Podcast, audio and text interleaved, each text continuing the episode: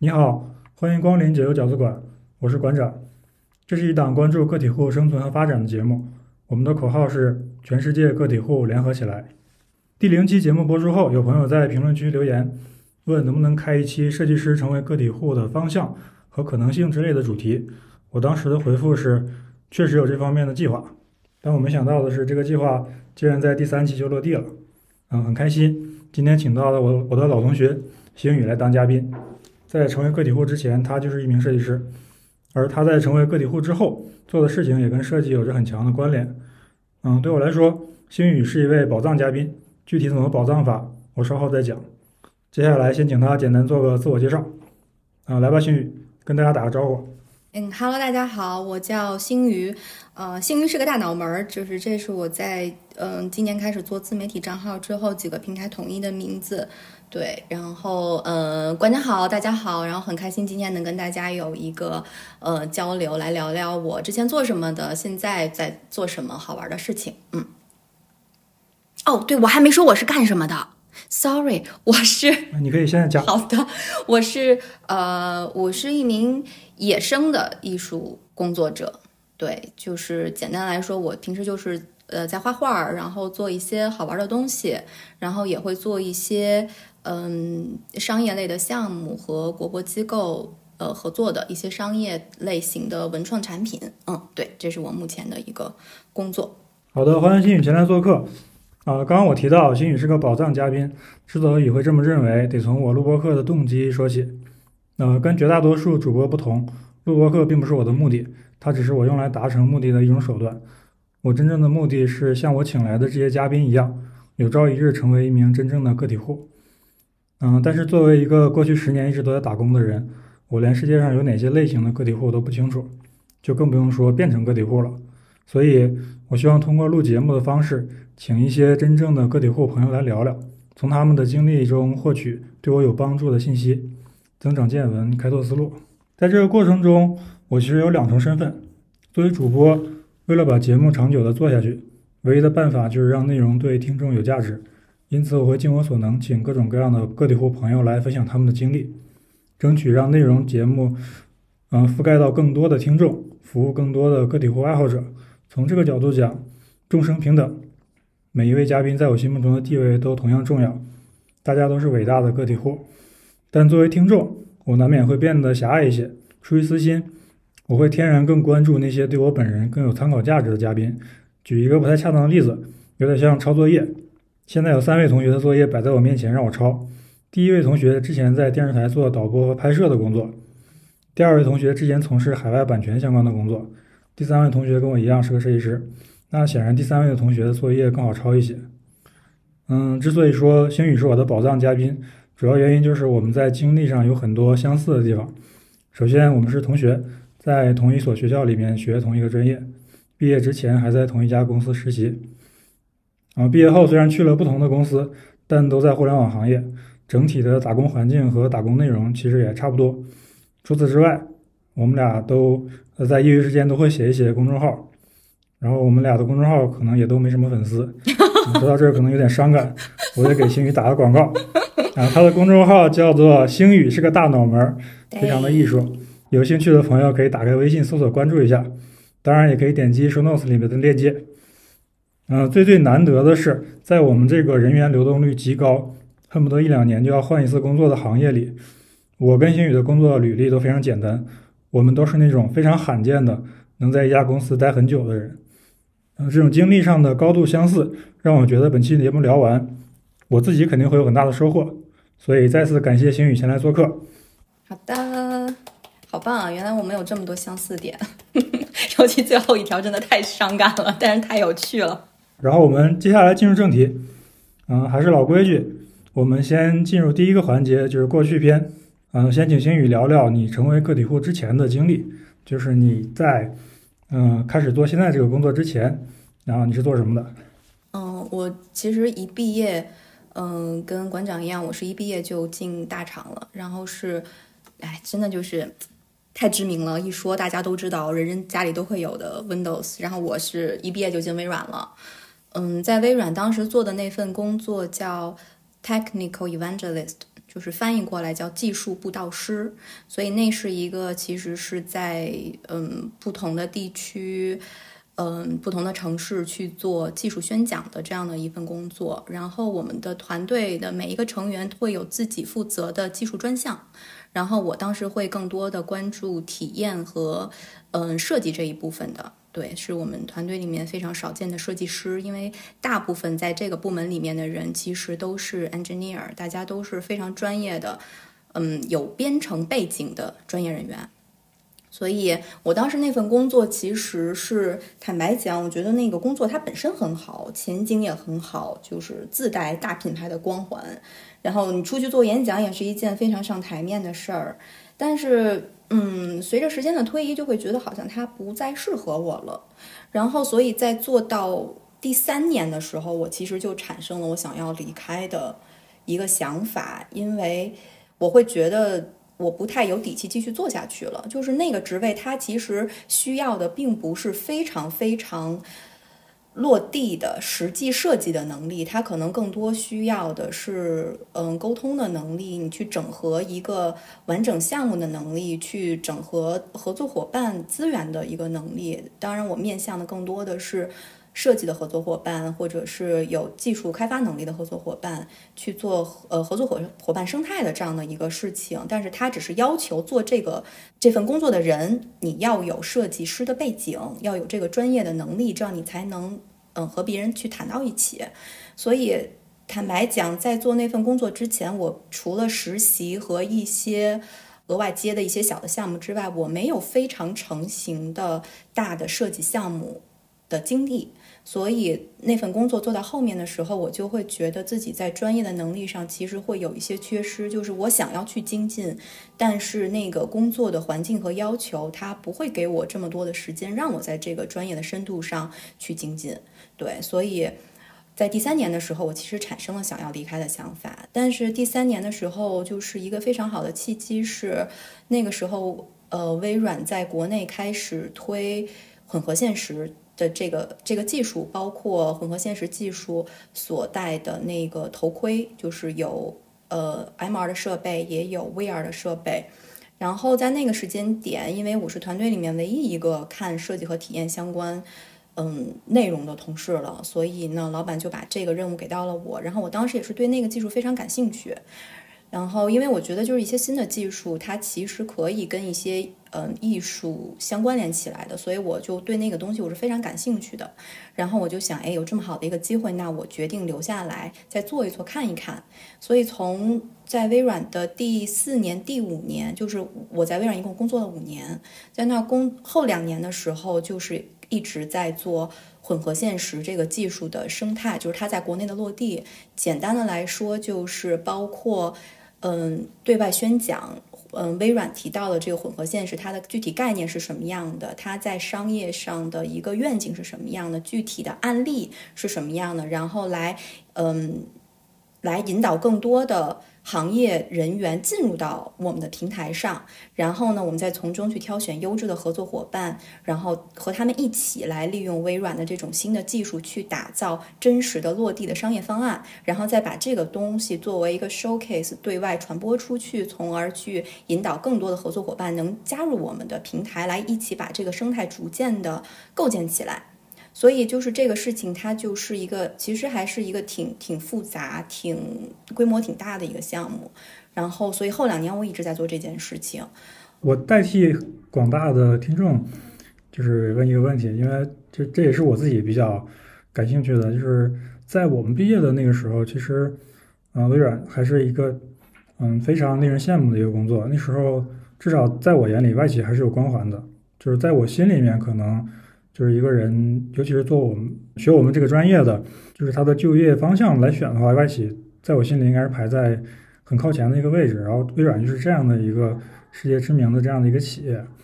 嗯，我我觉得还挺就是非常令人羡慕吧。因为我我之前实习的时候曾经面试过微软，但是没过。然后我那个那个时候也是我第一次去一家嗯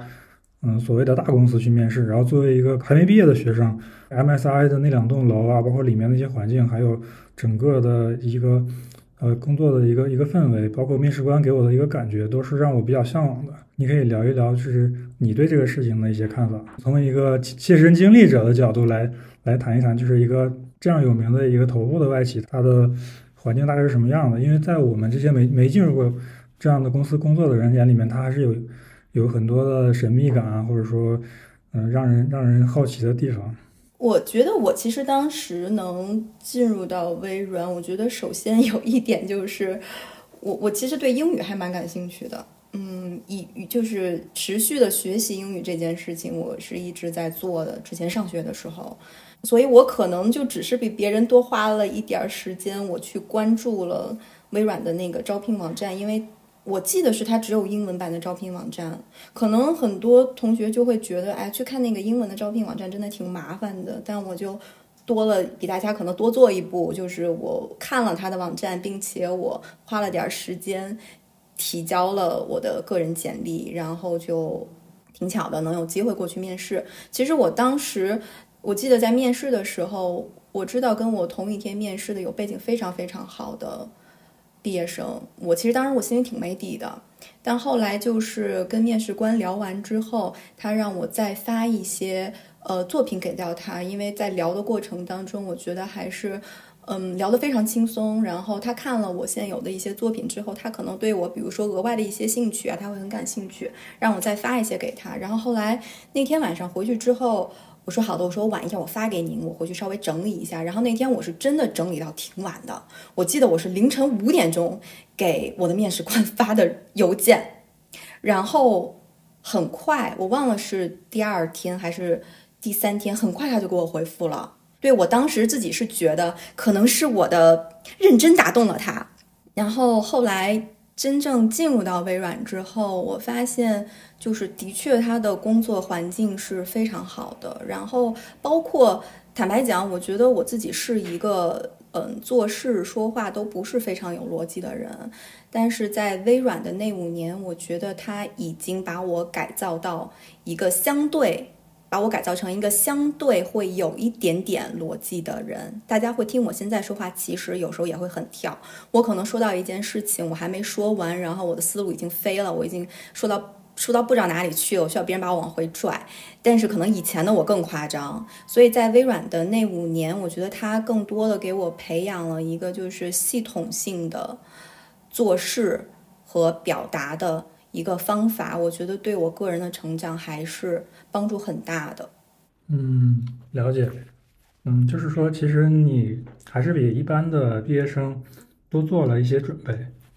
然后以及你是你有你有勇气，嗯，在这个英文的招聘网站上把自己的简历发出去。就是我觉得可能我们当时应该是有些人，他可能看到这个东西心里就有点怂了，对，就直接跳过了，可能对。对，然后就导致他后面的各种机会就都就都没有了。所以就是有时候你你稍微多做一件事儿，可能那件事那那件事儿的赛道的人其实不一定很多，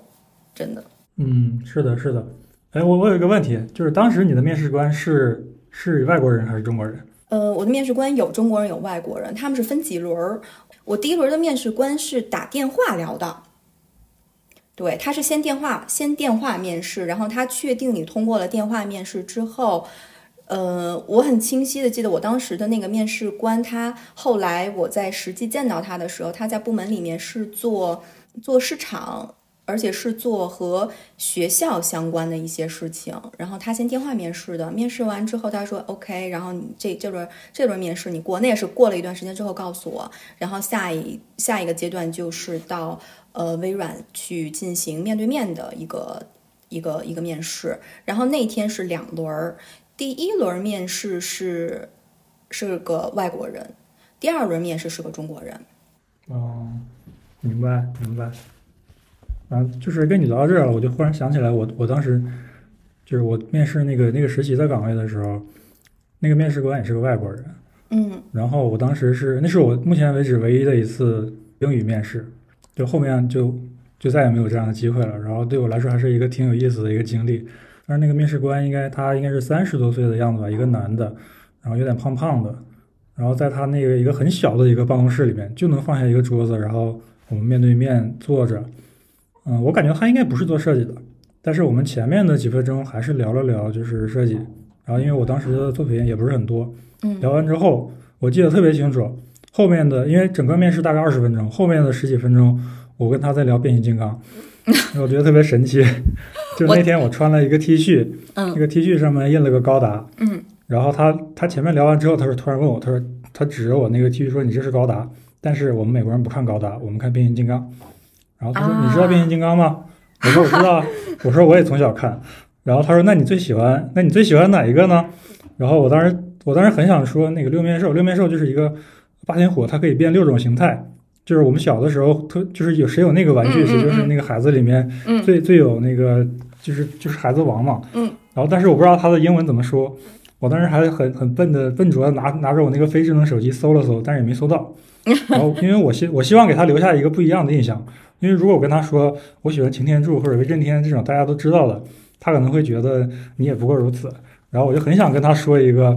就是不常见。稍微冷门稍微冷门一点的。嗯然后但是我搜了半天我也没搜到，最后我退而求其次，我我我我跟他说我最喜欢的是声波，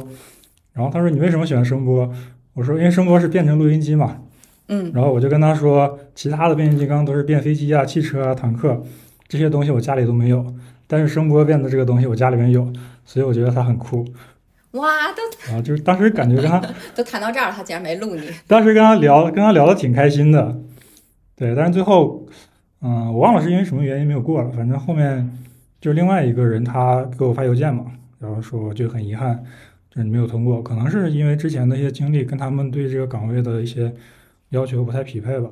嗯对，但这个事儿给我的印象特别的特别的深刻啊，也觉得也觉得很有趣吧。对，是跟我觉得跟老外聊天就比较容易聊得很轻松，然后我当时其实也是就跟他聊，我其实现在已经忘了具体聊了什么了，但可能聊得特别杂，比如说他感兴趣的设计风格，我感兴趣的设计风格，然后看看我当时的摄影作品，就什么都看，然后就感觉就是在跟一个朋友聊天儿。的那个感觉，然后聊完之后，我就觉得啊，好吧，不管今天是不是个面试，反正今天跟他聊天聊得挺开心的，然后挺高兴的，然后就走了。嗯，就是以我为数不多的这种面试经验，我的感觉可能跟这种外国面试官聊天的压力会小一些。嗯就是我不知道为什么，就是天然的你就会有一种好像就算没过也没什么的，就整个氛围是非常轻松的。嗯啊，那我好好像这个我也扯得有点远了。那我们我我把这个话题拉回来就是还是回到就是你最后在微软工作了五年，那你最终为什么还是决定从这个公司离开？因为你之前做的这个事情，混合现实，其实直到现在，它它仍然是一个特别新的、特别呃前前卫的这样的一个一个事情吧。是的，对是的，对，然后就是我觉得可能从这里面，从这样一个比较有前途或者有潜力的一个事情上跳出来，也是需要一些勇气的吧。嗯，我自己是，其实在这个过程当中，我自己也挺纠结的，但是最后我还是毅然决然选择离开了。其实就是哪怕不是今天你问我，我自己其实也想过这个这个原因。我觉得一个是组当时的我们的确是在组织架构有非常大的一个调整，然后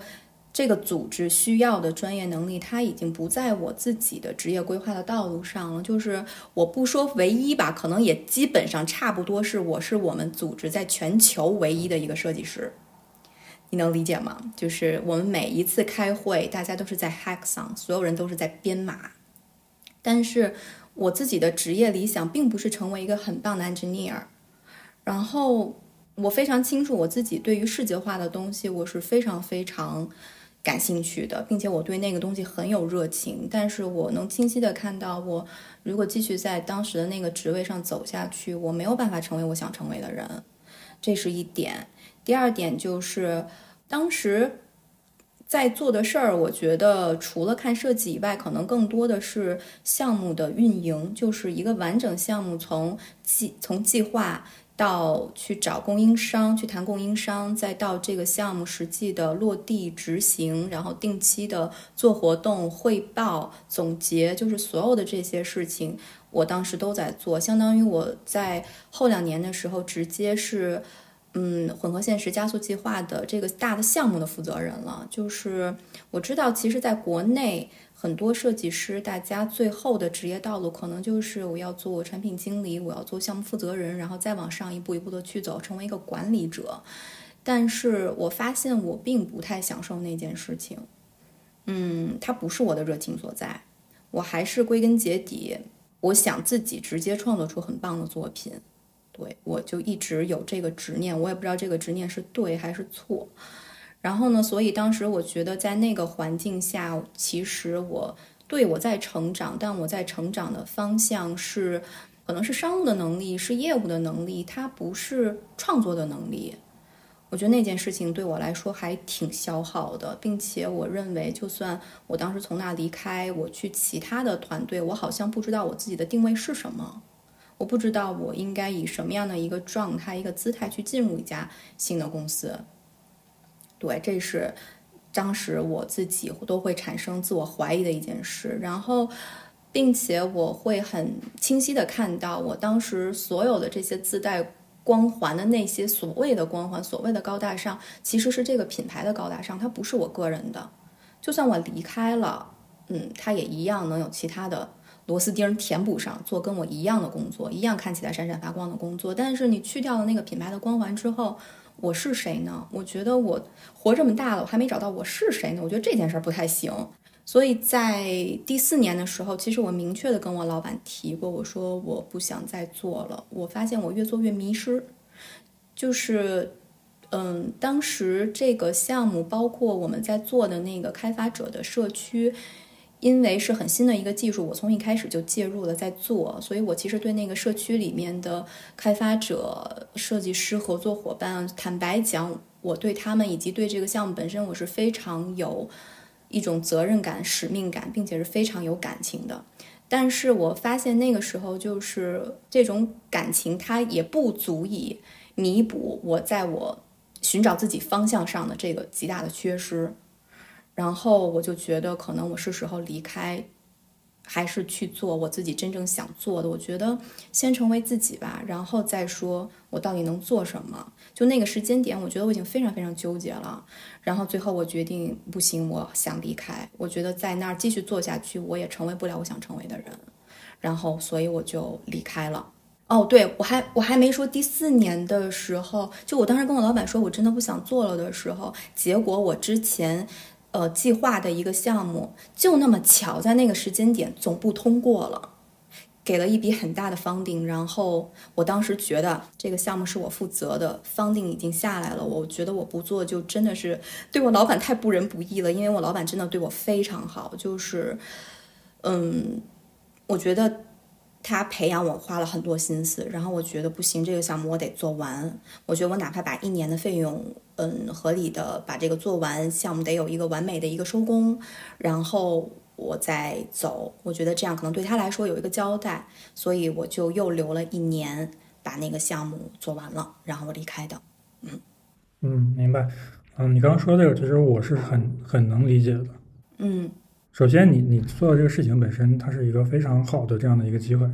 就甚至说是很多在这个行业里面工作了好几年的人梦寐以求的这样的一个机会。嗯，是。但是可能结合你当时的那个状态，以及你对你自己人生的一些规划，就是它可能不那么适合你，或者说在很多方面没有满足你的一些诉求，就是你还是希望能有自己的一些作品，是，然后找到自己的一个很明确的定位。对，是。我刚刚听你讲这一段，就是我觉得我总结就是这是一个非常典型的一个这样个体户的一个思维吧，就是你关注的很多点，其实嗯都会导致你最终走上这条路。然后我也相信很多就是跟你的这个情况类似的，或者说对成为个体户抱有一些憧憬的这样一些朋友，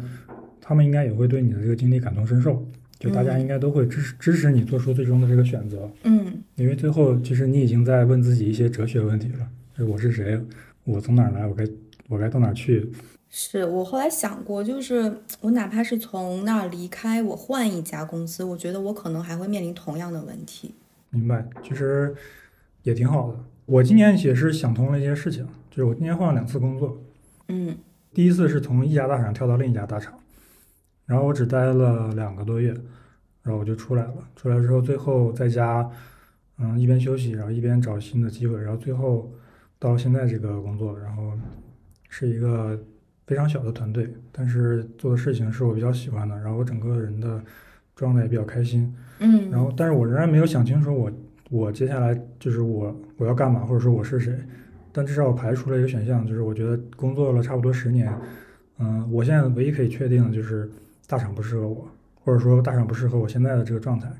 不适合你这个阶段吧？我觉得不适合这个不是我这个阶阶段，嗯就是可能我还是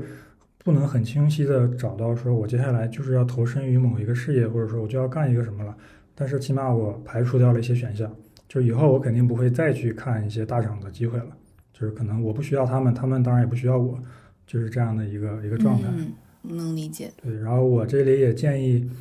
就是嗯，有成为一个个体户的这样的嗯想法的一些朋友，其实也不要着急，就是我们可以用一些排除法来排除掉自己不想做或者不感兴趣或者不适合的这样的一些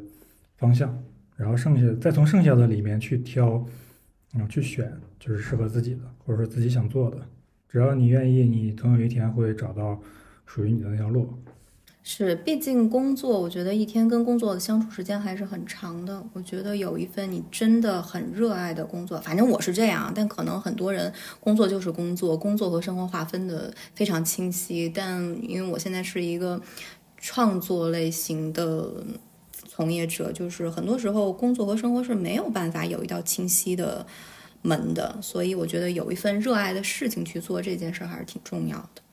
嗯，好的，那我们过去篇差不多就聊到这里，接下来我们进入第二个环节，就是聊聊聊聊你的现在。好，嗯，你成为个体户大概有几年了？四年了，我的妈呀，四年了。嗯，你整体的感觉怎么样？就是简单的给它概括一下。整体的感觉就是我在成为我自己的路上，我感觉我快活出来了。嗯，我本来会问嘉宾一个问题，就是你之前那份工作遇到的问题，就是导致你最终决定离职的那些原因是否解决了？然后，但是我觉得这个话题可以跳过了，因为你现在肯定是已经解决了，因为你之前最大的一个问题就是找不着自己。对很多光环，然后很多的这种这种身份啊，或者说，是的，他让我觉得不踏实。嗯，但你现在应该很踏实。对我现在很踏实，至少我做的所有的事情都是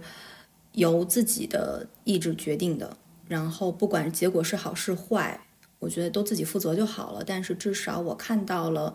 嗯，自己做的事情得到的反馈，就是这些事情真的是我发心的去做的，然后最后得到的反馈，我觉得那是我我我实实际际能看到的东西。对，嗯，那好，那接下来就问一个我最感兴趣的一个话题，就是关于你工作的具体的内容。就是因为我从你的公众号或者说你的朋友圈等等一些社交媒体上看到的，可能都是一些跟设计或者说跟艺术有关系的这一部分。就是我知道你肯定会画一些画，然后做一些各种各样的周边啊，或者说做一些作品，这些是我是我可以看到的，也是我可以理解的。但是我觉得你你现在也是一个注册了自己公司的人，对，是。你是一个创业者，那你每天的工作肯定不止做这些。然后我想了解一下，就是你的整个的一个工作的一个构成，因为我相信很多人其实对一个就是这种单枪匹马的创业的，或者说做自己事情的人的整个的一个工作生活状态，应该是比较好奇的。就是他们可能比较容易想象的是你最后那些那些产出，比如说你画了一幅画，我们可能会那个推测说你画这个画要大概多长时间，它可能会经历哪些步骤，这些是我们可以想象的。但是肯定还有很多事情是我们没法想象的，或者说我们跟压根儿就就不知道的，或者没有概念的东西。对我希望你分享一下这方面。了解。首先，我觉得我可能得澄清一件事情，就是我首先就是有有一点，可能帮大家理清一下那个概念，可能也不是帮大家理清啊，就是我个人认为，自由职业和创业其实不是一个状态，也不是一个概念。我自己觉得我更多的是自由职业的这样一个状态，就是我。我想想，我辞职的第一年，其实我什么事儿也没干，我就天天画画了，天天画画。我我是想好了，我要我要 gap 一下的，然后就 gap 了一年，然后一直在画画，就天天不干别的事儿，嗯。然后也也会听一些课程，然后去看一些自己喜欢的艺术家的展览或者是书籍。所以那一年其实我在我在疯狂的学习东西。嗯，我觉得那一年是非常舒服的一个状态。然后后来注册了公司，其实不是为了，应该说不是本着创业的一个目的，而是说，如果是想以这种自由职业的方式生活的话，那你总要有一个收入的来源，对吧？所以呢，我嗯，当时我还是承接了一些项目去做，那这就意味着我需要有一家公司来承接项目，所以这就是为什么我注册了公司。那所以，我其实平时在做的事情，一部分就是纯艺术类型的自由的创作，还有一部分是我会花少量的时间挑好的项目去做一些商业合作，然后剩下杂七杂八的时间也挺有挺多乱七八糟的事儿。因为坦白讲，你作为一个自由职业者，不管是谈项目啊，还是说项目规划。然后执行落地这些都需要都是一个人单打独斗，就这里面要做的事儿还挺杂的，包括公司，你要注册公司，跑工商税务，然后去找什么财务公司，然后财务公司每个月每个季度还有什么报账之类的。我今天今天为什么今天那个录播课晚了？就是今天的事情特别多，就是今天上午。是应该说是昨天晚上我就发现财务那边有点问题，然后今天上午就在我要搞清楚这个事情的来龙去脉，因为坦白讲，之前很长时间我都是撒手不管的一个状态，但是我今天突然意识到，就是这方面的知识可能还是要学一学。对，就所以如果是一个自由职业的话，其实要面临的事情还是很多的。嗯，那创业的话就更甭提了，那事情一定会更多，尤其创业团队的话，可能还会涉及到，嗯。雇佣员工，然后带团队，嗯，所以那个是一个更复杂的一个事情，包括是不是要去找投资人，然后是不是要做呃做各种计划书之类的，那个事情会会更复杂一些。嗯，对，所以，嗯，哎呀，我要说什么？我又我又飞了。那就是，其实就是大概拆解一下你你大致的一个工作的包含的内容。就是除了做一些艺术上的创作，或者说做一些设计工作之外，就是你还会做一些什么事情？其实就是因为如果是纯艺术创作这一块，其实我觉得是是最简单的，也是我最舒服的一个状态，因为它不涉及到与人交流、与人沟通，我就是想怎么整怎么整，我自己开心就就完了，这是最最简单的一个状态，也是我可以做。嗯，给自己增加能量的一件事情，就是我非常非常需要这件事情来维持我自己心理和身体的一个健康的状态。就那个东西，就跟吃饭、吃饭、呼吸、喝水一样重要。我觉得它是我日常生活当中的必需品。但是你只靠这个东西，那肯定也是不行的，对吧？你得得得得赚钱。所以呢，就是这项在做商业合作的话，我之前嗯，其实是和。嗯，就是文博机构，然后会去做嗯文创产品的合作，就是因为我很喜欢画东西，所以我会嗯，比如说用这些文文博机构他们的元素，然后我来做插画上面的二次的创作，做一些延展，然后把这个东西做成实体的产品，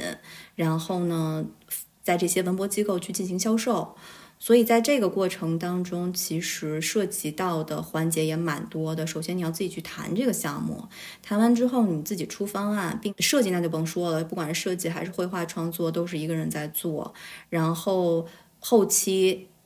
比如说我要出不同品类的实体的产品，那这些产品要去对接工厂，包括挑选什么样的工厂，跟工厂那边去。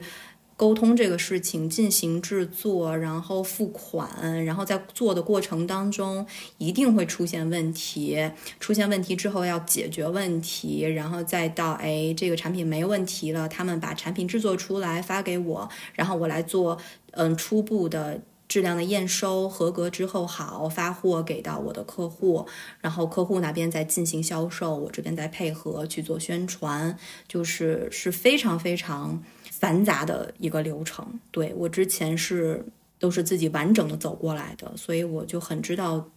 嗯，在这个过程当中，你想把一个产品、一个理念做好，真的是非常非常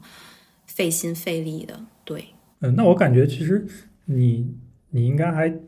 比较幸运，就是你刚刚说的这些东西，其实你你之前在微软的那段经历，应该会对你现在做的很多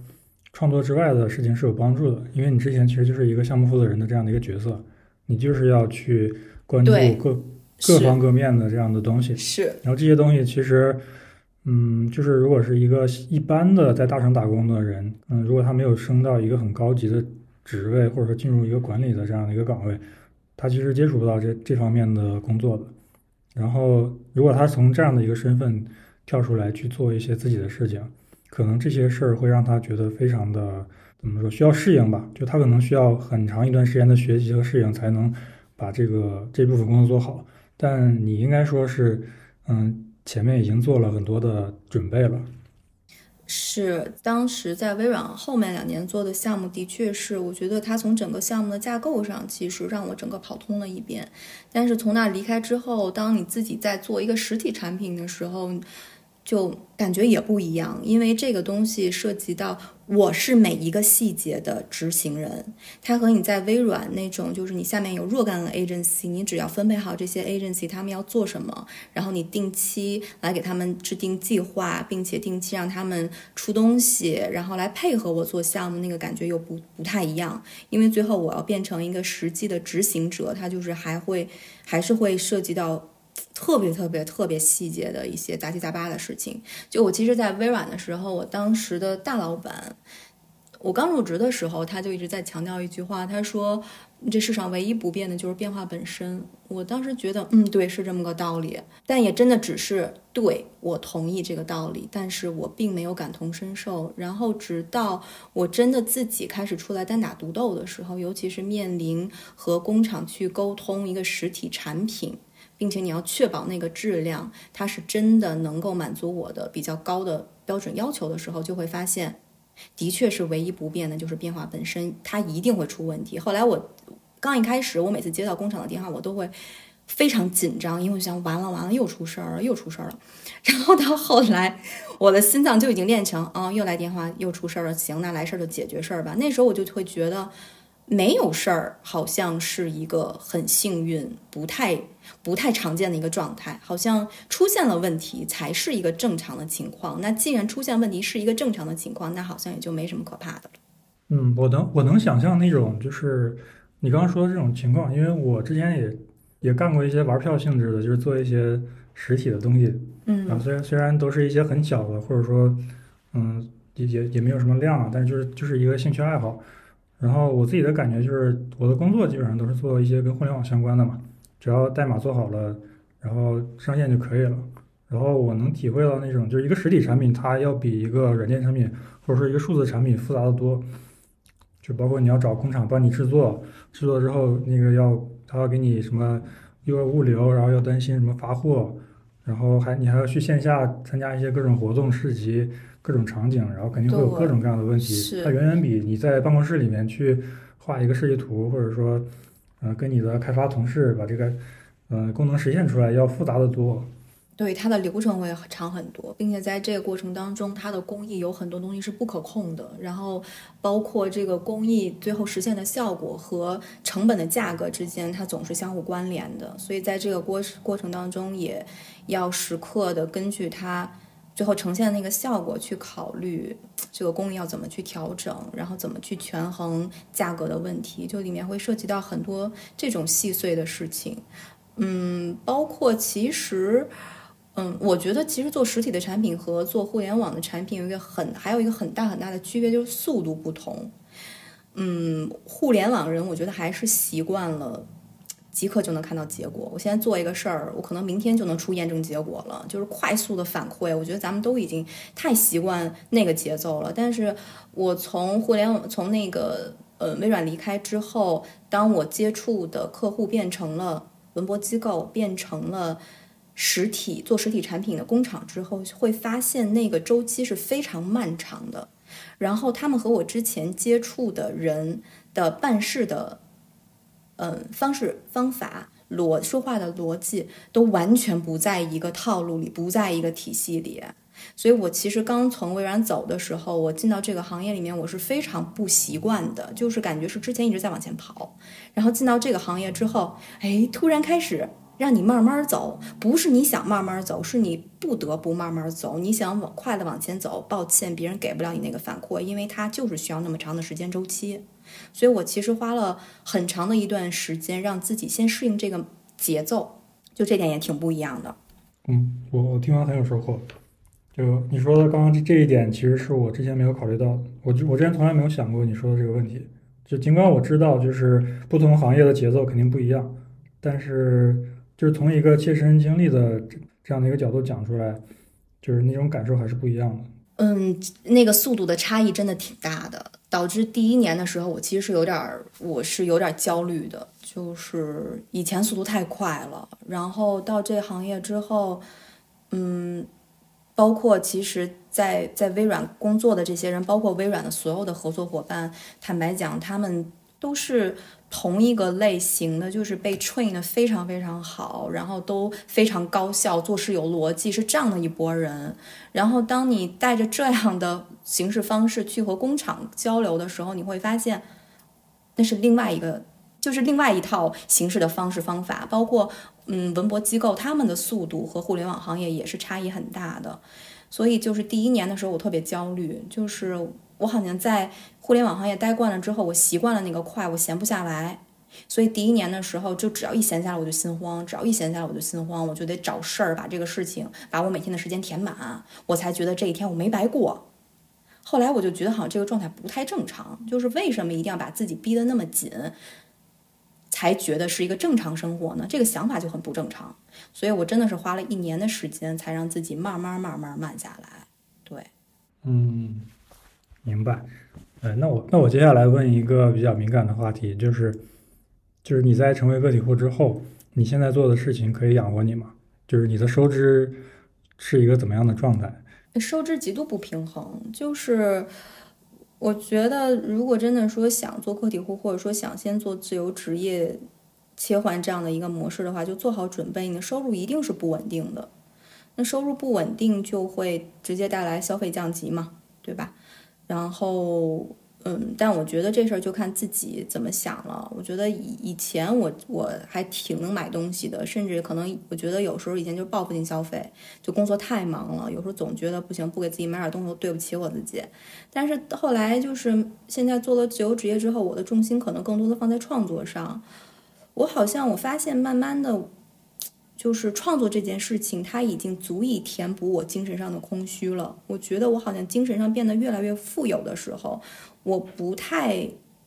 去看我是不是今天需要某一件物质上的东西来填补一下我的空虚，好像不太看那个东西了。所以我发现，就是消费降级这件事儿，至少对我来说，它不是个事儿。但是如果对某些朋友来说，他会挺担心消费降级。我觉得那可能他真的要做好心理准备，就是收入真的不稳定。我很多甚至很多时候我是要为下一个月的社保 而头大的，对，就是就是这样。嗯嗯，但我觉得这就看嘛，就是你你你你失去了一些东西，但你一定能收获其他的东西。我觉得我收获的就是我有更多的时间可以做自己想做的事儿了。然后我其实辞职之后，我就正式开始做。我有一个那个梦话连篇的系列，就是我开始收不同人的梦了，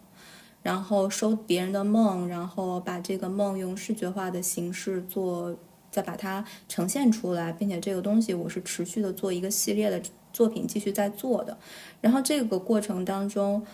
嗯，我觉得挺挺奇妙的一个事儿，就是我其实本身不是一个特别外向的人，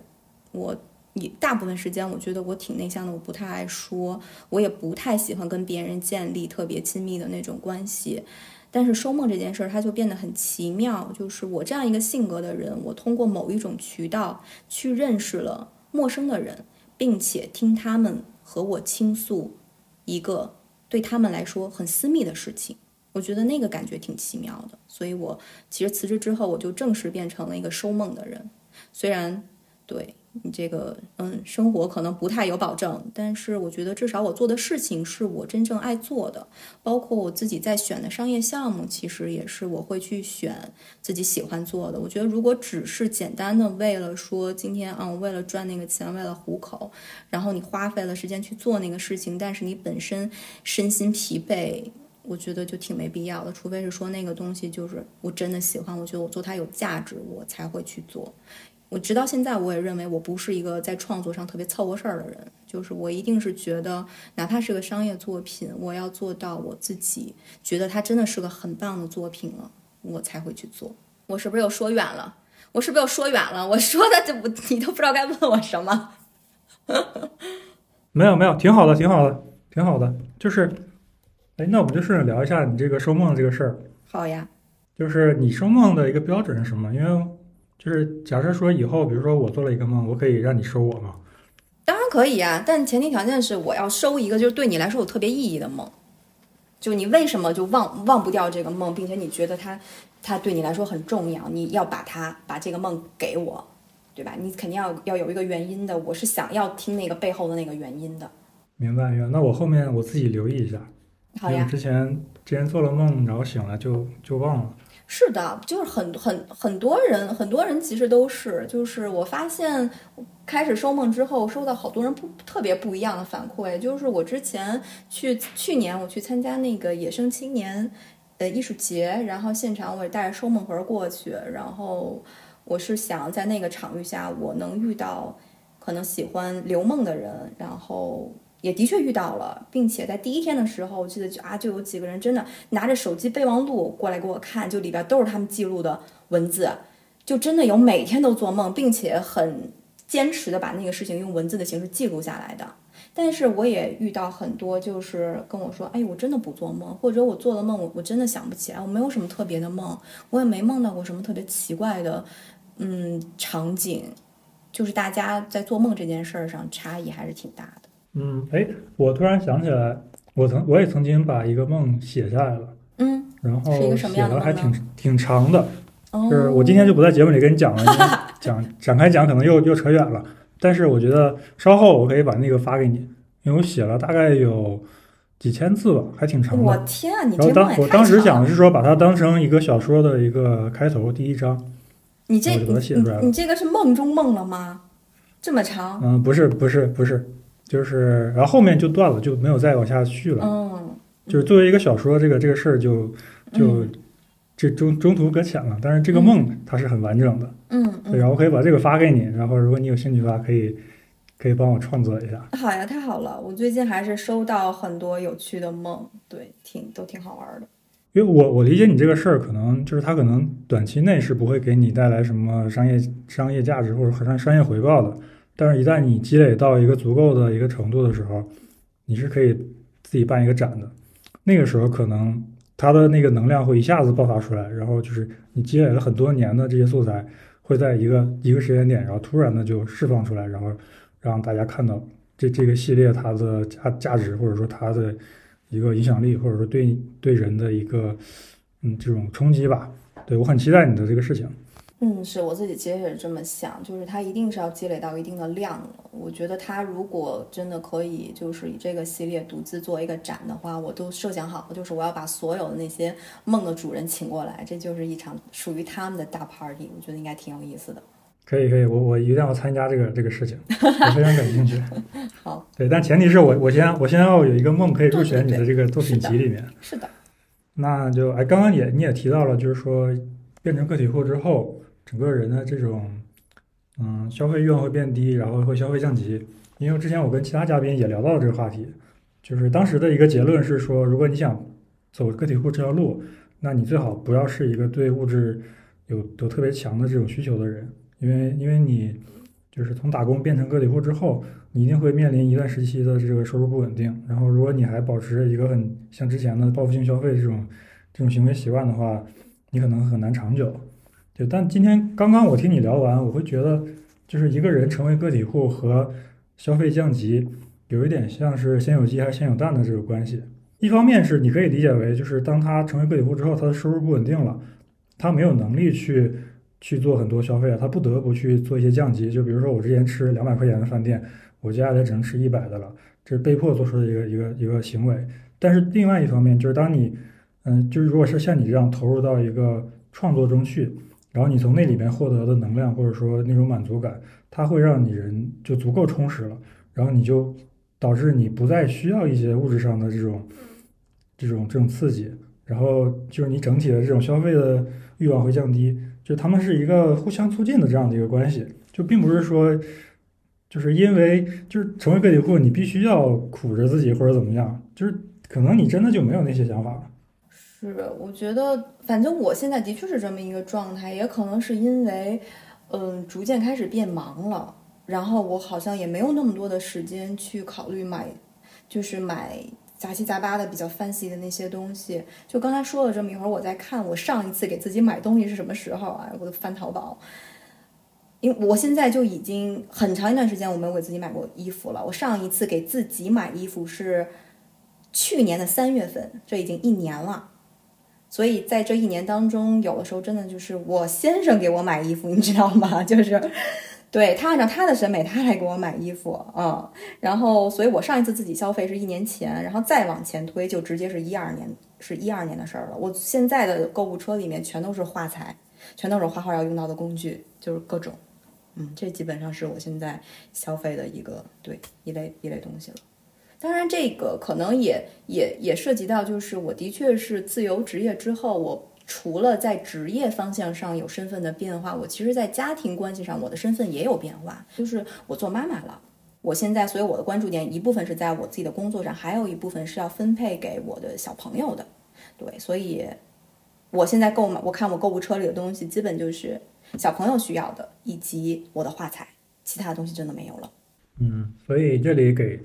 嗯广大听众一个一个小 tips 吧，就是大家不要。特别的恐惧，就是成为个体户之后可能会面临这个收入降低，或者说有些东西就消费不起了。对，其实不是的。对，就是如果你你经历一个阶段的适应之后，你整个人的这种心境，或者说你对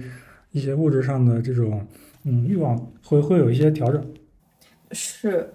对，所以说他我我觉得他并不会说就是突然从天上到了地下，然后你就很难适应了。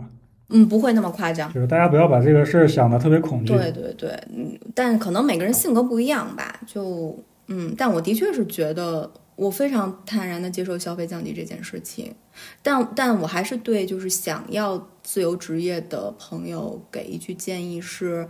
你最好在自由职业之前自己有一些积蓄，因为你一定一开始是不适应的。当你在处于 gap 状态的时候。所以，如果你有一些积蓄的话，在自己寻找方向的这个过程当中，你心里还是能有一些底气。对，如果你一点手里一点积蓄没有的话，那可能也是个问题，可能也真的会着急。我当时是离开的时候，我自己还是嗯留了一小波基金的，就是给自己嗯创作的这段时间用。对，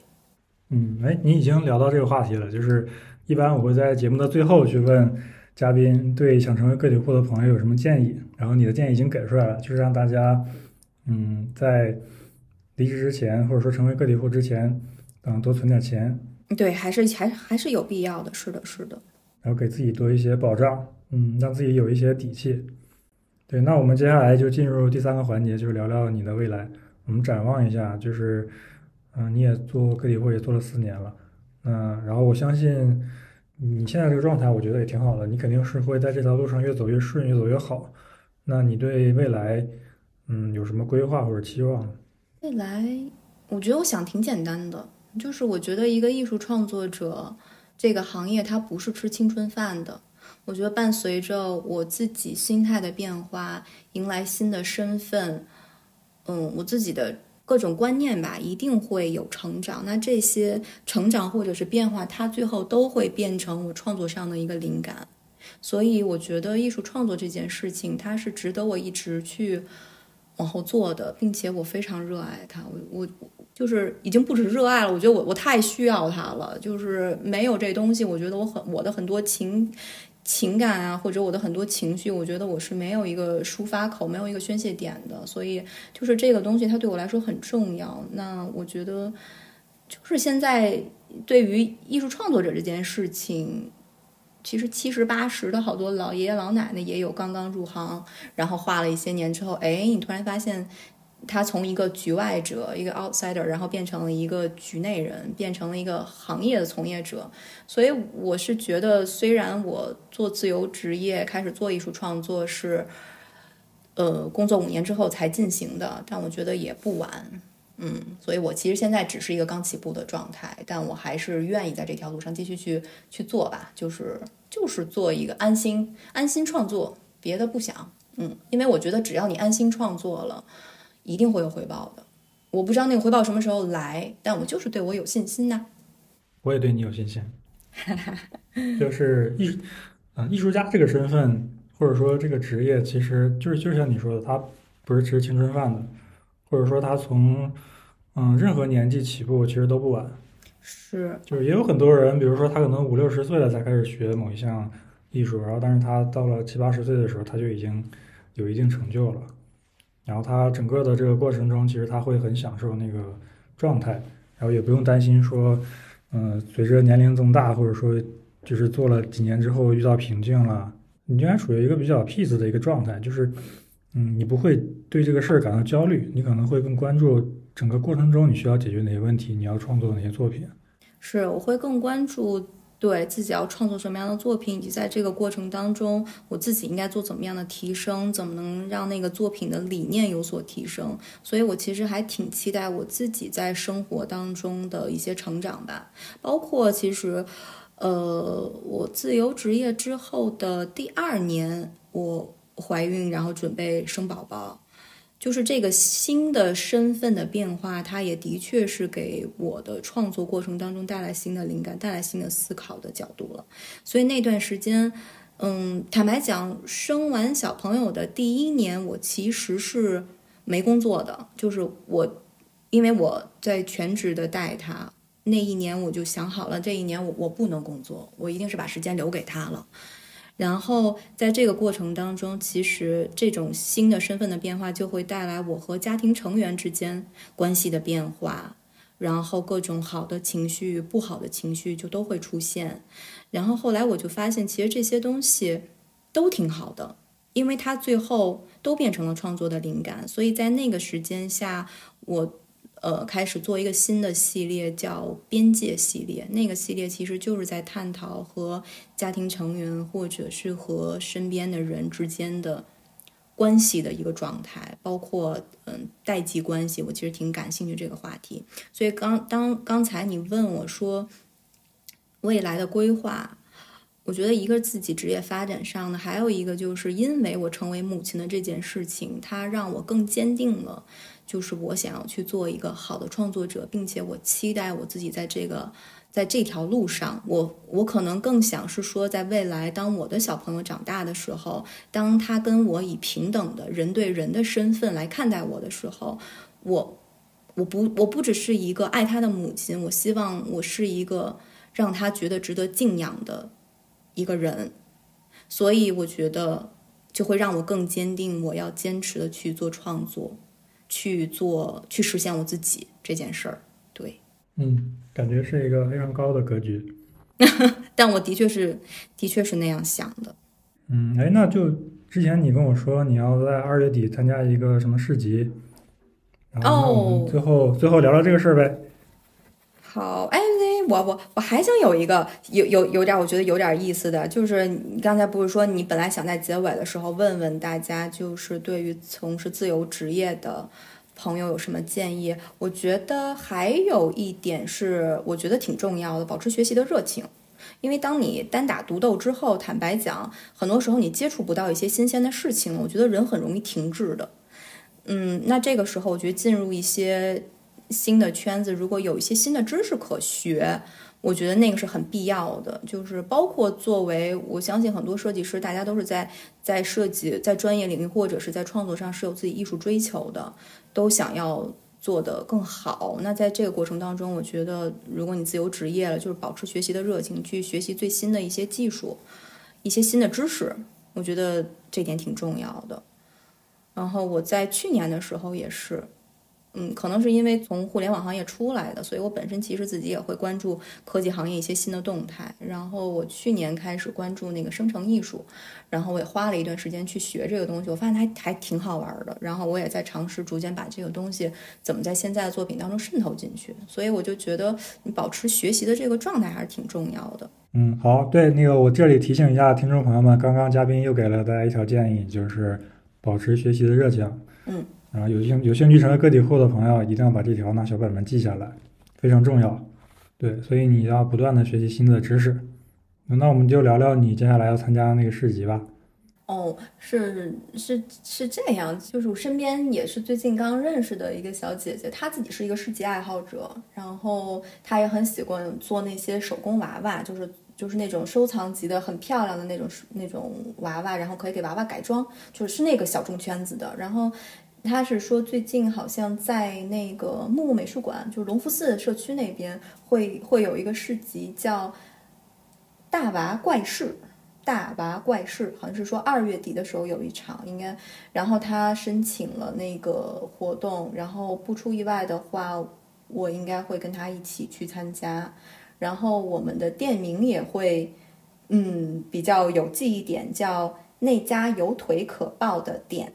是因为在去年年底的时候，嗯，我们做了一件很荒谬的事情，就是生产了非常多的抱大腿。抱大腿是我们生产的一款抱枕加玩具，对。然后这个名字呢，就是图一个吉利吧。我觉得疫情三年，大家也都过得挺闷的，然后我们就想做点好玩的，做点荒诞的事儿。然后就想说，新年希望大家都能越走越好，有大腿抱，然后有钱赚。对，所以就做了一个样貌也非常搞怪的大腿。是的，然后我们打算带着这款产品去线下的市集，去好好的玩一下。是的。所以在这个市集上是可以买到你这个大腿的，是吧？是的，应该我们那个那个店里应该就是大腿、中腿、小腿，什么腿都有。对，什么腿都可以抱。因为我是知道你这条腿的，因为去年你不是发了一篇嘛，嗯，就是你在集市上卖了一条腿，哦，对，是的，是的，经历还挺有趣的。啊，当时那个腿只有一条嘛，然后后面后面你把它量产了，对，后面我把它量产了，它就变成了一个标准的商品了。对对，然后你你这个东西可以在网上买到吗？可以，可以在淘宝店买到，然后在呃淘宝店的名字就叫星鱼是个大脑门儿。搜这个店铺的名字能搜，星鱼是个大脑门儿，一定要加儿化音才是我的名字，不加儿化音，我觉得那都那都不是标准北京话。呃，不用搜，我直接把你的那个商品链接放到 show notes 里面，大家点就可以了。好的。对，然后有兴趣的朋友可以到 show notes 里面点这个链接去看那个大腿，然后喜欢它的可以把它买回家去。对，当然如果如果你人你人在北京的话，然后二月底的时候刚刚说的这个大娃怪事。啊，大娃怪事，大娃怪事可以到现场去找我玩，对，也可以去线下去他们那个店里面去看各种各样的腿。嗯，对，是是的。然后我们在得物平台也上线了，然后今年应该会铺更多的渠道。对，然后还是想今年，嗯，这条腿如果能把它做成一个现象的话，应该就还挺好玩的。嗯，这个我就是从我对你之前一些东西的观察，我自己最感兴趣的就是这条腿。啊，真的吗？嗯，因为你的很多有些东西对我来说也有点过于艺术了，然后我又不是一个对艺术特别有那种鉴赏能力的人，但这条腿我是我是能理解的，然后我我非常喜欢。哦，太好了，就是就是它是比较比较比较无厘头的一个东西，可能大家太需要释放了。但是我可能就是我之前的一些背景信息收集的也不到位，我一直以为它只有一条，然后被去年那个人买走了，没想到你已经把它量产了。那我想想，过两天我也我也买一条来，图个吉利嘛，就是今年 对，就是图个吉利。反正反正对，疫情也过去了一个阶段了，然后接下来各行各业应该都是处于一个百废待兴的阶段吧。哇，然后我们也希望这个逐步对，就希望慢慢的好起来。然后嗯，家里面摆摆这样一条腿，其实也是对自己的一个一个鼓鼓舞吧。对，那条腿摆在哪里都很违和，要的就是这种违和感。对他就是要做这个家里面的主人，你一进门第一眼看到的就是他。好，那推荐大家都去那个星宇的淘宝店里面看一看这条腿。对，然后得物的用户也可以去得物上买啊。这个真的很这个很厉害，这上得物就是有一种潮流单品的感觉。对，我们就是要把它打造成潮流单品。可以可以，我我非常看好这个这个产品。好，太棒了。对我我不仅自己要买，我还要买来送给我的朋友们。对，就是我我甚至觉得可能那个东西不拆盒，留着那个盒，它也看起来还挺喜庆的。那个盒是外面画裤子的那个盒是吗？不是，是是外面是各种各样的美好祝福，各种各样的。哦，所以不是去年那个包装了是吧？不是去年那个包装了，升级了。啊，好的好的，那一会儿我自己也去店里面看一眼。好，啊，没想到我这个节目录到第三期已经开始带货了。你看看，对，不知道能给你带多少量啊？但是我觉得还是产品做得好，就能卖出去。对，对，那还是欢迎大家有时间在北京的，嗯，愿意周末去找我玩的可以去找我玩。那反正我准备的话题差不多就这么多了。然后你要是没有什么别的想聊的，我们今天就到这儿。我看看，我应该行，好的，好的，行，就是该该聊的，你想知道的，我是不是都说到了？嗯，都说到了，而且有很多是超出我预期的。我觉得我的问题可能还是有点问的太死板了。然后你的回答很多是我意料之外的，但我觉得很好。我觉得这方面我还是要再再提升一下，就是还是没有掌握到这个访谈的精髓。好，那本期节目就录到这里。然后最后再次感谢星宇前来做客，然后也祝他的大腿大卖。然后大家有兴趣的可以去呃参加他的市集，然后在北京。然后相关的信息我会放到 show notes 里。嗯，那本期节目就到这里，大家拜拜。拜拜。食晒個包腳瓜，大個孝順我阿媽。食晒個包腳瓜，硬朗在奉獻國家。大包整到靚龍大包。